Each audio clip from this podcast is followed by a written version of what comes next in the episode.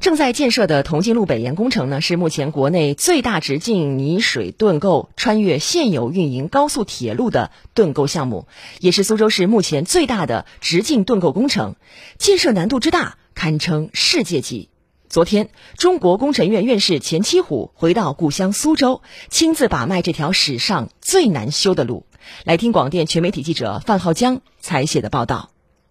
因为除了现在已经发现的，比如说浅覆盖。啊，三汤河，还有古建筑，哎，其他还有一些有没有？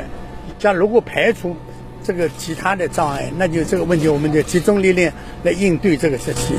铜金路北延工程盾构始发井基本建成，隧道盾构始发后，需要在四百九十米区间范围内，连续穿越房屋建筑群、山塘河、沪宁城际高铁、京沪铁路、北环快速路等密集高风险源。在施工现场，钱七虎要求这些问风险源呢，一定要严重的关切，要注意，要有应对的措施。穿越高铁，它的沉降要控制在一定的程度。另外还有一些不确定性，所以刚才我忘了，你要预先的地球物理勘察、地质普查，要调查的细致，防止意想不到的不确定性出现。钱七虎院士是我国著名的防护工程、军事工程、地下工程专家和教育家，是中国工程院首届院士，国家最高科学技术奖获得者，曾主持和参加了中国多条地铁工程、城市水下隧道和海底隧道等重大工程的设计方案审查工作和评标工作。作为专家委员会主任和委员，协助完成了南京长江隧道、上海长江隧道和武汉长江隧道建设。